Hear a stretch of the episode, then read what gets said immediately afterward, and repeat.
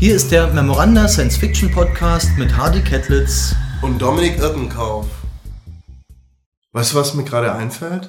Nee, was denn? Ähm, du hast doch in drei Büchern äh, zu den Hugo Awards einiges geschrieben. Ja. Ähm, was fasziniert dich denn so an dem Thema? Der Hugo Award ist so ziemlich der wichtigste Preis für Science-Fiction-Literatur weltweit.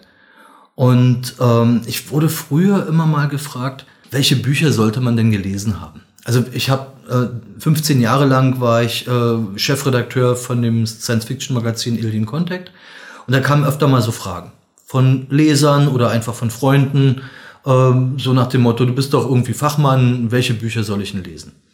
Und es gibt natürlich immer irgendwie Science-Fiction-Romane, die sind wichtiger und andere, die sieht man als nicht so wichtig an und es ist schwer, etwas zu empfehlen.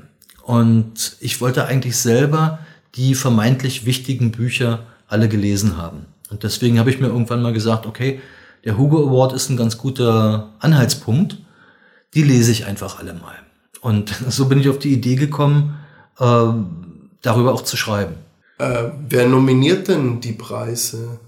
Also der, der Hugo Award wird vergeben jedes Jahr auf der World Science Fiction Convention. Das ist übrigens eine ganz lustige äh, Geschichte. Und zwar die erste World Science Fiction Convention hat 1939 stattgefunden. Und zwar noch vor Beginn des Zweiten Weltkriegs. Ähm, und das hat einen ganz einfachen, lustigen Hintergrund. Äh, es gab da in, in den USA bereits eine ganze Reihe von Conventions. Und äh, 1939 fand in New York die Weltausstellung statt.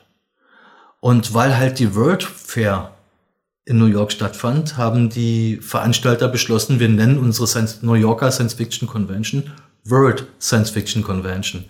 Viel von World war damals nicht zu sehen. Also da waren fast nur, fast ausschließlich amerikanische Besucher bei der Convention. Vielleicht waren noch ein oder zwei Briten dabei, aber äh, sicherlich keine Besucher aus aller Welt. Und ähm, im Laufe der Jahre hat man dann beschlossen, also während des Zweiten Weltkriegs fand diese World Convention oder kurze Worldcon genannt, fand ein paar Mal nicht statt. Und nach dem Krieg hat man sich dann überlegt, wir müssten eigentlich einen Preis vergeben für die, äh, für die besten Romane, für die besten Erzählungen und ähnliches. Und so kam es dazu, dass 1953 zum ersten Mal der Hugo Award vergeben wurde. Der benannt wurde nach Hugo Gernsback. Mhm. Hugo Gernsback war der Herausgeber des äh, ersten amerikanischen reinen Science-Fiction-Magazins. Das hieß Amazing Stories. Und ihm zu Ehren, parallel zum Oscar beim, beim Film, hat man den Preis dann Hugo genannt, obwohl er eigentlich gar nicht so heißt. Der Preis heißt nämlich eigentlich Science Fiction Achievement Award, äh, aber Hugo hat sich dann einfach eingebürgert. Ja, ist auch griffiger, gehe ich mal von aus. Und ähm, also Du, entschuldige, äh, du hast mich gefragt, wer nominieren darf. Das habe ja, ich noch genau. gar nicht beantwortet. Ja, so, genau. genau. Äh, und zwar, ähm, es gibt immer ähm, die Besucher des, des Worldcons, dieser World Science Fiction Convention. Und die Besucher oder Members werden sie genannt, ähm, die sind berechtigt zu wählen. Das heißt also, der Hugo Award ist eigentlich ein Fanpreis, der von, von Science Fiction Fans verliehen wird. Und zwar von den Besuchern des Worldcons. Und ja, das passiert dann im Vorfeld und der Preis wird dann während des Worldcons verliehen. Und das sind ja auch jeweils aktuelle Werke, wenn es jetzt um Romane geht. Äh, also den, den Preis gibt's in ganz vielen Kategorien. Momentan sind es, wenn ich mich recht entsinne, 16 oder 17. Mhm. Also nicht nur Romane, sondern auch alle möglichen anderen Dinge. Und der, der Gültigkeitszeitraum ist immer das Vorjahr. Das heißt, was jetzt beispielsweise äh, 2020 erschienen ist, kann 2021 für den Hugo nominiert werden. Hm. Und du sagtest gerade auch schon, also nicht nur Romane oder auch, es gibt da 16 Kategorien. Also welche anderen Kategorien kann man sich da noch vorstellen? Also es gibt zum einen die literarischen Kategorien, das ist also äh, bester Roman, also Best Novel, Best Novella, Best Novelet, Best Short Story. Das sind also die literarischen Sachen. Wobei äh, Novella, Novelette und Short Story halt Erzählungen jeweils sind von unterschiedlicher Länge. Das definiert sich schlichtweg über die Wortanzahl. Okay. Dann gibt's äh, den Preis auch für das beste Sachbuch, beziehungsweise Best Related Work heißt es inzwischen, weil nicht nur Sachbücher nominiert werden können, sondern zum Beispiel auch äh, Bildbände oder ähnliche Sachen. Dann gibt es äh, Best Graphic Story. Das sind normalerweise Comics, ja, oder eben Bildbände oder erzählende Bildgeschichten oder ähnliches. Dann gibt's die Best Dramatic Presentation. Damit ist, sind, das ist eigentlich die Filmkategorie. Mhm. Wobei eine Dramatic Presentation auch durchaus etwas anderes sein kann. Zum Beispiel ein Hörspiel. Äh, es ist sogar eine, eine Hip-Hop-Platte ist zum Beispiel vor, vor ein paar Jahren mal nominiert gewesen. Äh, und in diese Kategorie teilt sich wieder in Best Dramatic Presentation Longform und Shortform. Hier ist die, die Trennung einfach bei 90 Minuten. Also äh, Werke, die länger als 90 Minuten sind, also Spielfilme beispielsweise, sind dann für die Longform mhm. äh, zu nominieren. Und kürzere Sachen können beispielsweise ein kürzeres Hörspiel sein oder eben auch eine einzelne Fernsehfolge einer Fernsehserie. Ne, das ist sehr häufig der Fall. Dann gibt's äh, den, den Best Editor, also den besten Herausgeber. Auch hier unterscheidet man wieder zwischen Longform und Shortform. Longform bedeutet äh, Herausgeber einer Romanreihe beispielsweise oder einer Buchreihe. Und äh, Editor Shortform bedeutet, das sind Herausgeber von Magazinen mit Kurzgeschichten oder von Anthologien. Ja. Dann haben wir noch äh, den besten Professional Artist, also den Künstler. Das sind meistens Titelbildgestalter. Es kann aber auch alles mögliche andere sein. Es ist schon mal jemand, äh, hat schon mal jemand einen Hugo gewonnen für die Gestaltung von Briefmarkenmotiven. Ja. Und dann gibt's noch äh, die, die sogenannten Fan-Kategorien, weil, wie gesagt, der Hugo Award ist ein Preis, der von Fans vergeben wird und deswegen können auch Fans den Hugo gewinnen. Da gibt's zum Beispiel äh, den fürs Best Semi-Pro Scene, also ein semi-professionelles Magazin ist damit gemeint. Also ein Magazin, was äh, zwar schon eine professionelle Anmutung hat, wo aber die, die Herausgeber kein Geld mit verdienen. Ja. Mhm. Dann gibt's äh, den, das Best Fanzine, also das beste Fanzine das waren früher tatsächlich gedruckte Fanzines, inzwischen können es auch Internetblogs sein. Dann gibt es den Best Fancast, also ein Podcast von Fans. Es gibt die Kategorie Best Fanwriter, also Leute, Fans, die in Fanzines veröffentlichen. Ja. Äh, Fan Artist, also ein Künstler, der für Fanzines zeichnet oder malt. Und dann gibt es manchmal noch einzelne Zusatzkategorien, aber das führt jetzt echt zu weit. aber das ist ja schon eine, eine ganze Palette und ähm, das ist ja eigentlich dann auch so, dass dann äh, die Hugo Awards, wenn du jetzt von 1953 bis in deinem letzten Buch bis 2017 die alle auch dann betrachtest, also nicht nur die Werke, sondern eben auch die einzelnen Fanaktivitäten, dass das auch ein bestimmten gutes Spiegelbild gibt, also vom Zeitgeist, von den verschiedenen Tendenzen und von den Jahrzehnten, also eine Science-Fiction-Geschichte auch im, im Kleinen und im Großen. Absolut. Also da, da spiegelt sich Zeitgeist wieder, wie du sagst, klar, aber eben auch Trends und Themen und Tendenzen, die, äh, die durchaus ein Bild abgeben, wie, was beispielsweise in den 60er Jahren äh, eine Rolle gespielt hat in der Science Fiction. Die Themen haben sich ja gewandelt. Und tatsächlich ist es so, dass die Hugo-Gewinner für gewöhnlich immer Vorreiter bestimmter literarischer Richtungen oder, oder neuer Themengebiete waren. Also es sind oftmals wirklich sehr ungewöhnliche Werke, die gewonnen haben. Andererseits sehr häufig in diesem akribisch aufgearbeiteten Material in deinen Büchern habe ich auch immer wieder gesehen, leider nicht auf Deutsch. Also Du meinst die Zusatzbemerkung? Ja, aber die. Zusatzbemerkung, also dass die noch nicht auf Deutsch veröffentlicht worden sind. Und ja. jetzt äh, dann die Frage, ob so eine Hugo Award Auszeichnung für die Verleger da nicht besonders auch attraktiv äh, oder faszinierend ist, das dann in Angriff zu nehmen. Also sagen wir mal so, die Heine Science Fiction Reihe war viele Jahrzehnte lang die wichtigste Science-Fiction-Buchreihe in, in Deutschland, in deutscher Sprache.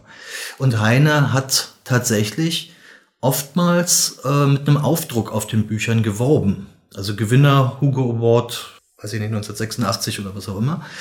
Und ähm, ob dadurch signifikant mehr verkauft wurden, weiß ich nicht. Es ist tatsächlich so, dass in den letzten Jahren die Verlage nicht unbedingt damit werben, dass das ein Hugo gewonnen hat. In den USA hat es tatsächlich eine Auswirkung. Es gab auf der World Science Fiction Convention in Helsinki vor, vor drei Jahren äh, gab es ein Panel, wo man sich genau darüber unterhalten hat. Da war ich mit dabei, also ich hab, war als Zuhörer mit dabei. Mhm. Ähm, und da wurde darüber gesprochen, dass Romane, die sowieso Bestsellerpotenzial haben, dass es bei denen noch hilfreicher ist, wenn die einen Preis gewonnen haben. Aber ähm, also es ist nicht so, dass sich jetzt automatisch ein Buch wahnsinnig gut verkauft, nur was den Preis gewonnen hat. Aber es hat schon Auswirkungen darauf, auch auf den weltweiten Verkauf, weil es natürlich eine ganze Reihe von Fans gibt, die einfach die wichtigen Bücher kennen wollen und dann äh, schon schauen, welcher, welches Buch hat denn mal gewonnen und welches nicht. Ne? Ist ja auch so eine Empfehlung für Leselisten. Du hast das ja auch am Anfang des Interviews auch schon gesagt, dass du auch alle wirklich relevanten Werke in der Science Fiction auch lesen wolltest und ähm, das quasi auch so eine Einladung für dich gewesen ist, anhand dieser Hugo Awards dann dich da durchzulesen. Ja, ja, genau, genau.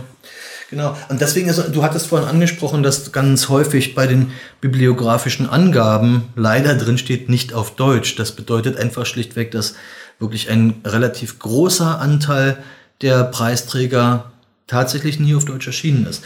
Äh, bei den Romanen sind bis jetzt tatsächlich alle, mit einer Ausnahme, alle äh, auf Deutsch gedruckt worden. Bei den Erzählungen leider nicht. Ähm, da muss ich auch wieder auf den Heine Verlag zurückkommen. Der Heine Verlag hat ja eine ganze Reihe von interessanten Anthologien und Anthologiereihen über die Jahre hinweg äh, veröffentlicht und war damit auch der führende Verlag in Deutschland, um Anthologien rauszubringen. Also wir hatten äh, beispielsweise Isaac Asimov Science Fiction Magazine, wir hatten die Heine Science Fiction Jahresbände, äh, es gab die internationalen Anthologien, die von Wolfgang Geschke herausgegeben wurden. Äh, es gab The Magazine of Fantasy and Science Fiction als Anthologiereihe. Und da sind ganz, ganz viele der Preisträger auch abgedruckt worden in diesen Anthologiereihen. Leider ist äh, um das Jahr 2000, zwischen 2000 und 2002, gab es einen Bruch in der Veröffentlichungsgeschichte beim Heine Verlag, der schlichtweg durch einen Inhaberwechsel zustande kam. Äh, Rolf Heine ist damals verstorben, Wolfgang Gerschke ist in Rente gegangen und der dann amtierende Geschäftsführer hat dann wohl beschlossen, äh, dass man die Anthologien nicht mehr braucht oder was auch immer. Jedenfalls war das eine große Katastrophe für die deutschen Science-Fiction-Leser, weil plötzlich kein, kaum noch Anthologien erschienen sind und dadurch auch sehr, sehr wenig äh, Erzählungen, Novellen und Kurzromane auf Deutsch nur noch rausgekommen sind. Verstreut bei anderen Verlagen zum mhm. Teil, aber das war wirklich ein großer Verlust. Ja, und deswegen ist, ist gerade nach dem Jahr 2000 sind sehr, sehr viele äh, der, der Kategorien Novella, Novelette und Short Story eben leider nicht übersetzt worden. Ähm, andererseits, du schreibst auch immer teilweise immer wieder dann darüber, dass du auch mit manchen Nominierungen auch nicht so eins in eins gehst und äh, zum Beispiel jetzt von Larry Niven, die Ringwelt. Ja. ha, hast du zum Beispiel auch ähm, in der zweiten Hälfte dieser kurzen Rezension oder dieses Eintrags da in dem entsprechenden Hugo Award Buch hast du dann auch geschrieben. Also naja. hast du auch äh, von Franz Rottensteiner eine Rezension zitiert, wo dann eben wo du dann sagst, also das war jetzt nicht so verständlich, warum der jetzt irgendwie nominiert worden ist. Naja, also ist es so. Es ist halt auch ein bisschen Geschmackssache, ne? muss man ja mal dabei sagen. Also nicht jedem kann jedes Buch gefallen, nicht jeder interessiert sich für jedes Thema. Ähm, und, und das ist zum Teil auch natürlich eine, eine persönliche Sache. Also ich finde, Ringwelt ist ein verdammt schlechtes Buch da, ich weiß, dass es ganz, ganz viele Fans gibt, die dieses Buch lieben, das zu ihren Lieblingsbüchern gehört. Und deswegen ähm, will ich da auch gar nicht das fürchterlich schlecht machen. Aber ich finde, dass es gerade in dem Jahr, als Ringwelt gewonnen hat, dass es ein paar Bücher gab, die meiner Meinung nach deutlich besser waren. Also ich habe versucht, mich halbwegs mit der Meinung zurückzuhalten in meinen Büchern, aber habe trotz alledem schon manchmal durchblicken lassen, ob es mir persönlich gefallen hat oder nicht. Also ich habe nicht versucht, eine Bewertung zu objektivieren, sondern habe dann schon subjektiv gesagt, mir hat es nicht gefallen oder aus den und den Gründen fand ich es nicht so toll. es gibt halt einfach mal Bücher, die sind richtig, richtig gut und die haben dann völlig zu Recht gewonnen. Und manchmal gibt's aber auch Gewinner beim Hugo Award, die aus anderen Gründen gewonnen haben. Also einfach ein Beispiel dafür, in den 70er Jahren ist ähm, ein Roman von Isaac Asimov erschienen, der heißt auf Deutsch äh, Lunatico oder die nächste Welt. Im Englischen heißt er The Gods Themselves. Mhm. Und das ist zum Beispiel nicht unbedingt Asimovs bestes Buch. Aber er hatte ungefähr 20 Jahre lang keinen Roman veröffentlicht. Und Asimov ist natürlich ein wahnsinnig berühmter und bekannter Autor. Und plötzlich freuten sich alle, dass er nach 20 Jahren endlich mal wieder einen Roman geschrieben hat. Bums, er gewinnt. Ja, ja. Und äh, das hat sicherlich, hat das auch damit zu tun, äh, mit, mit solchen Sachen. Ja, äh, ist jetzt kein fürchterlich schlechtes Buch oder sowas, das nicht. Aber, aber mh, mm, nicht unbedingt Asimovs bester, finde ich.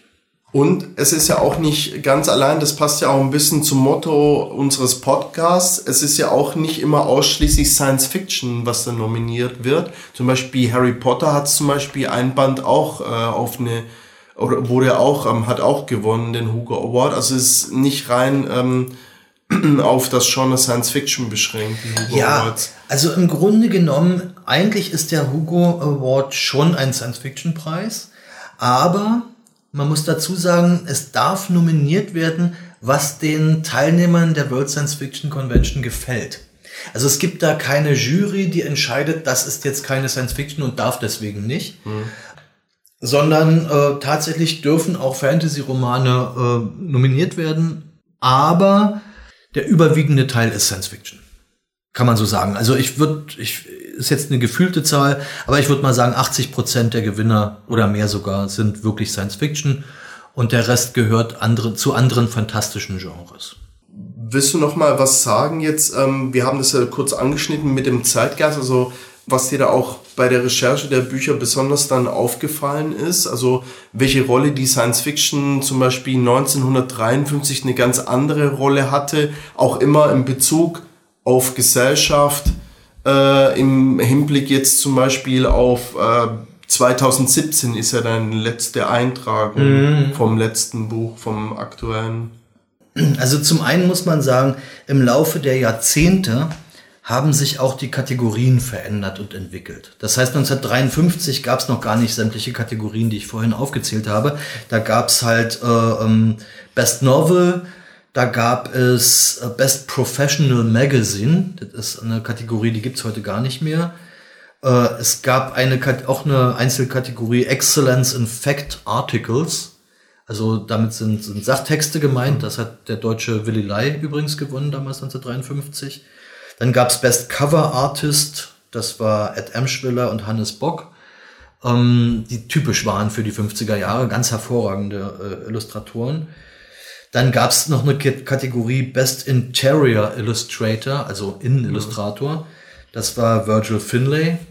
Und äh, es gab die Kategorie New SF Author or Artist, also der beste neue Science-Fiction-Autor. Das war Philip Joseph Farmer damals. Und eine Kategorie, die nur ein einziges Mal verlie verliehen wurde, nämlich Number One Fan Personality. Das war Mr. Science Fiction Forrest J. Ackerman, also der wahrscheinlich bekannteste Science Fiction Fan der damaligen Zeit. Und ähm, hieran sieht man schon mal, das hat sich so im Laufe der Zeit so ein bisschen entwickelt.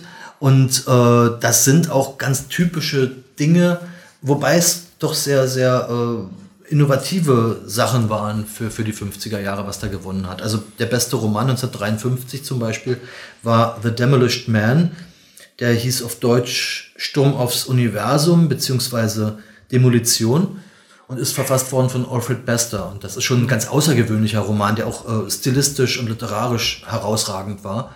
Nicht unbedingt sehr typisch für die 50er Jahre. Also man hat auch da sich schon bemüht, äh, innovative Autoren auszuzeichnen. Äh, das setzt sich dann in den folgenden Jahren auch fort. Also wir, wir haben dann auch äh, relativ frühzeitig schon Werke, die Preis, den Preis bekommen haben, weil sie sich mit ökologischen Themen beschäftigt haben. Dann später in den 80er Jahren waren es natürlich die führenden Cyberpunk-Romane, äh, natürlich William Gibsons Neuromancer und so weiter. Ähm, man kann hier durchaus auch die Vielfalt der Themen innerhalb der Science Fiction ablesen an diesem Preis. Also es sind dann durchaus äh, auch mal Space Operas und wilde Weltraumgeschichten dabei, wissenschaftliche Romane, gesellschaftspolitisch äh, wichtige Romane und so weiter. Also ja. Das ist mitunter eigentlich das Schönste an deinen Büchern, äh, die ganzen Illustrationen, die zu den jeweiligen Werken oder auch zu äh, sonstigen Auszeichnungen eben damit abgedruckt werden und eben dieses Stöbern, dieses Stöbern durch die verschiedenen Themen, dann auch sich selbst zu fragen, kenne ich diesen Roman oder kenne ich diese Person, diesen Fan, der ausgezeichnet worden ist, äh, sollte ich mich damit vielleicht mal beschäftigen oder wie stehe ich selbst jetzt zu dieser Nominierung? Also ganz ehrlich, die, die, ähm, die besten Romane, das sind oftmals Bücher, von denen man tatsächlich schon mal gehört hat, wenn man sich schon eine Weile mit Science Fiction beschäftigt. Ja? Also auch, auch Autoren, deren Namen man eigentlich kennt. Für mich waren die großen Überraschungen eigentlich die kürzeren Textkategorien, also Best Short Story, Best Novelette und so weiter, weil da waren Texte dabei, die ich nicht erwartet habe. Also wirklich interessante hochspannende Sachen von, auch von Autoren, die mir gar nicht so geläufig waren. Also das waren wirkliche echte Entdeckungen. Da, da macht es richtig Spaß, sich damit zu beschäftigen. Ja, und braucht natürlich dann auch ein bisschen Zeit, das sich auch ja. ein bisschen äh, reinzuarbeiten. Und ähm, was ich jetzt ähm, auch durch unsere Gespräche auch mitbekommen habe, also der Hugo Awards, also das beschäftigt dich ja noch immer, das Thema. Ähm, du wirst wahrscheinlich noch ein bisschen Zeit verstreichen lassen, bis dann nochmal ein neues Buch dann kommt. Naja, also in den, in den letzten Bänden waren jetzt immer so ungefähr 15, 16 Jahre drin. Äh, der dritte und bisher letzte Band geht bis 2017. Da warten wir mal noch ein paar Jahre, bis wir einen neuen Band machen. Kann man denn, kann man denn sagen, dass die Hugo Awards, aber wie stark dieses World also ja. wie stark ist diese Globalisierung damit beachtet? Weil ich denke, ähm, man kann ja dann nur über englischsprachige Literatur. Nee, nicht nur. Nicht nur, also, nur, aber, also nicht nur. Also, Oder wie stark amerikanisch ist dieser. Ich würde sagen, also Amer wir, wir sollten von angloamerikanisch ja, reden, äh, weil auch sehr viel, also englischsprachig. Ja. Also äh, es sind hauptsächlich englischsprachige Werke, die nominiert sind. Ja, es gibt aus, ja auch australische Autoren. Es gibt australische, es gibt britische, es gibt ja. kanadische. Autoren. Äh, auch aus anderen Ländern kommen trotzdem englischsprachige Beiträge. Es gibt auch, weiß ich nicht, skandinavische Fans, die, die auf Englisch schreiben. Ähm, das Problem an der Sache ist einfach folgendes. Ich habe es vorhin schon kurz umrissen, als ich über die, den Ursprung der World Science Fiction Convention erzählt habe. Ähm, die fand in den ersten Jahren fast ausschließlich in den USA statt. Es gab dann in den 50er Jahren auch mal einen Worldcon in London, äh, dann auch mal irgendwann in, in Kanada und, und so weiter, aber dass Worldcons auch in Europa stattfinden, jetzt mal außerhalb äh, Englands oder, oder Großbritanniens, das ist eine relativ neue Entwicklung, die noch gar nicht so alt ist. Also die, die geht, ja, ich würde mal sagen, seit den frühen 90er Jahren ging das so los. Also 1990 gab es zum Beispiel ein Worldcon in, in Den Haag. Hm. Äh, 1995 war einer in Glasgow. Hm. Äh, und so weiter. Also da gab es dann schon einige Mal in, in, in europäischen Ländern. Jetzt vor kurzem, der letzte Worldcon war in Irland, äh, letztes Jahr in Dublin 2019. Ähm, 2017 war er in Helsinki, ja. Aber trotz alledem ist der überwiegende Teil der Besucher, also der Members, sind trotzdem englischsprachig. Es sind sehr viele Amerikaner dabei. Und äh, vor allem diejenigen, die über viele Jahre hinweg auch für den Hugo voten und, und nominieren. Und das, die nominieren natürlich englischsprachige Werke, weil sie die halt kennen. Mhm. Theoretisch könnte zum Beispiel ein Roman von Andreas Eschbach auch für den Hugo nominiert werden, wenn es denn genug deutschsprachige Fans gäbe, die den nominieren. Ja. Obwohl er auch schon in Englisch auch Ja, ja, natürlich, ja klar. Aber ich meinte jetzt nur, also ich, das war ein Beispiel ja, ja. für einen anderssprachigen ja, Autor. Also möglich ist das jederzeit. Es kann auch ein, ein, tschechischer, polnischer oder, oder, weiß ich nicht, ungarischer Autor nominiert werden. Es gibt nur nicht genug Fans auf der, auf dem Worldcon, äh, dass sich das zahlenmäßig niederschlagen mhm. würde. Und das ist eigentlich das Problem. Deswegen haben wir fast immer, fast immer englischsprachige äh, Autoren. Wobei im letzten Jahr war tatsächlich eine deutsche Autorin für die, äh, für die beste Kurzgeschichte nominiert. Mhm. Ja. Allerdings hat die auch auf Englisch publiziert. ja. Oder, ähm, glaube ich, auch einen thailändischen Autor habe ich da auch irgendwo in deinen Büchern gesehen oder Autoren. Ja, aber die schreiben aber auch, dann auf auch- Eng genau. auch in Englisch, Ja, ja. aber wo dann eben teilweise dann auch ähm, so ein anderes Kolorit mit reinkommt oder eben diese neuen Autoren. Okorafor ist ja auch ein ideales Beispiel, die in den USA ja auch lebt, aber eben afrikanische Wurzeln Genau, hat genau. und dann in Englisch äh, eben über diese afrikanischen Szenarien auch schreibt.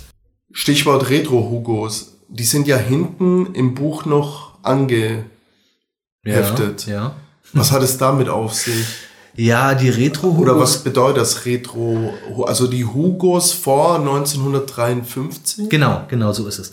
Also man hat sich überlegt, im Nachhinein Preise zu vergeben, und zwar für die, für, für, jeweils für die Jahre, als es schon die World Science Fiction Convention gab, also ab 1939, bis äh, zu den Jahren, äh, wo dann der Hugo etabliert wurde. Ja? Das heißt, es gibt den, den Retro-Hugo für 39, für und so weiter und so fort. Ähm, und der wird immer zu einem Jubiläumsjahr vergeben. Also wenn irgendwie 75 Jahre vergangen sind oder was auch immer. Und äh, auch hier dürfen die Fans wählen. Also das funktioniert im Prinzip genauso wie die normale Hugo-Wahl. Äh, Die Verleihung findet allerdings in einer getrennten Zeremonie statt. Das heißt, die Hugo-Verleihung selber, die dauert ohnehin schon sehr, sehr, sehr lange, weil halt Dankesreden gehalten werden, Filmeinspielungen kommen. Das ist alles eine sehr feierliche Angelegenheit, die sich oftmals über vier bis fünf Stunden hinziehen kann. Und äh, die Retro und die, die Hugo-Verleihung ist dann immer am Wochenende am Abend, während die Retro-Hugo-Verleihung dann am Donnerstag bereits stattfindet auf dem Worldcon. Und da, auch da gibt's ähnliche Reihungen von, ähm, von Kategorien. Und zwar für den besten Roman, für die beste Erzählung, für den besten Film und so weiter und so fort. Eben aus dem Zeitraum, aus, äh, aus dem Jahr. Hier haben wir beispielsweise, ich schlage gerade mal auf, hier haben wir zum Beispiel das Jahr 1941. Da wurde äh, der Preis für den besten Roman an A.E. van Vogt für seinen Roman Slan vergeben. Für damals ein sehr interessantes Ding. Ähm, Best Noveler war Robert Heinlein mit If This Goes On. Das ist eine äh, Geschichte aus seiner Future History. Äh, Best Novelette war ebenfalls Robert Heinlein, The Roads Must Roll, eine ganz tolle Geschichte. Ja.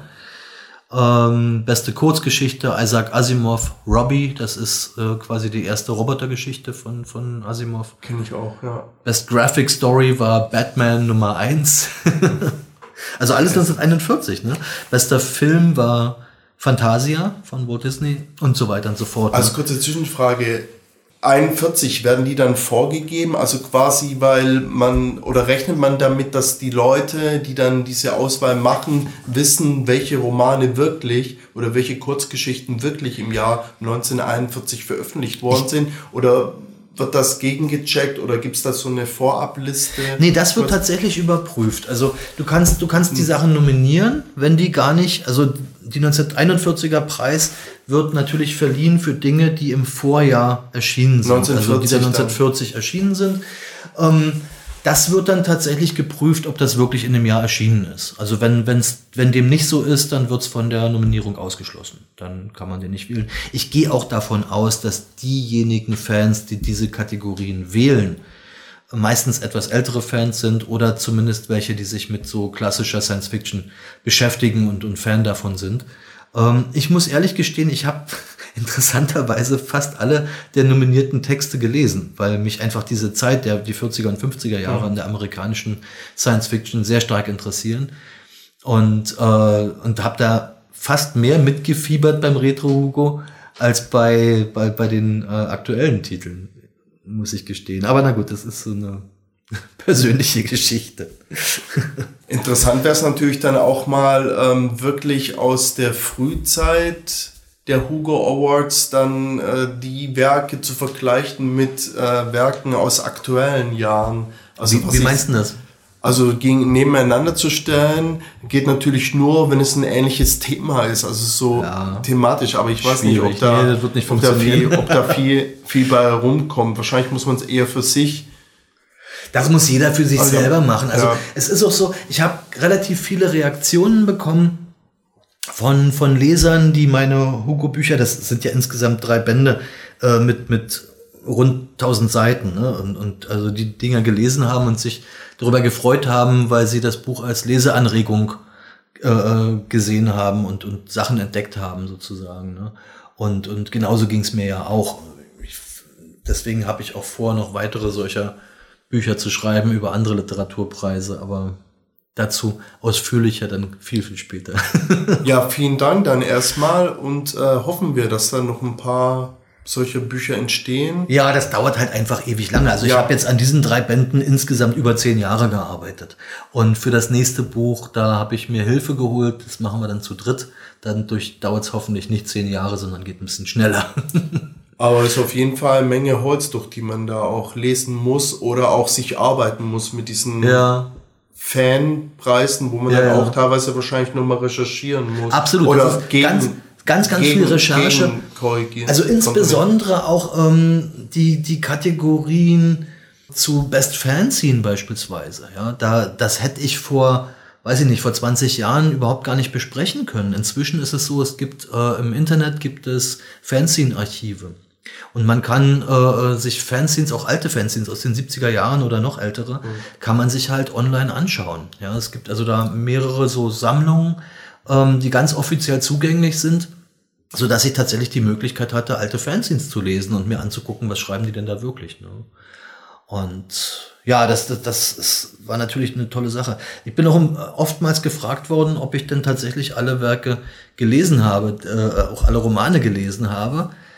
Und da muss ich ganz ehrlich sein, nee, habe ich nicht. Es gibt insgesamt, ich weiß nicht mehr ganz genau, vier oder fünf, die ich nicht gelesen habe. Die hat aber dafür mein Freund Christian Hoffmann gelesen. Das kann man auch jeweils vorne im Vorwort steht's drin, beziehungsweise im Impressum. Da steht genau drin, welche Texte nicht von mir sind, sondern von Christian. Aber gelesen wurden sie von uns alle. ja, gut. Auf jeden Fall schöne Arbeit. Vielen Dank dann. Ja, gerne, gerne. Alles klar. Dann schauen wir mal, was wir beim nächsten Mal im Podcast machen. Ja, genau. okay. Bis die Tage dann. Mach's gut, ciao. Jo, tschüss.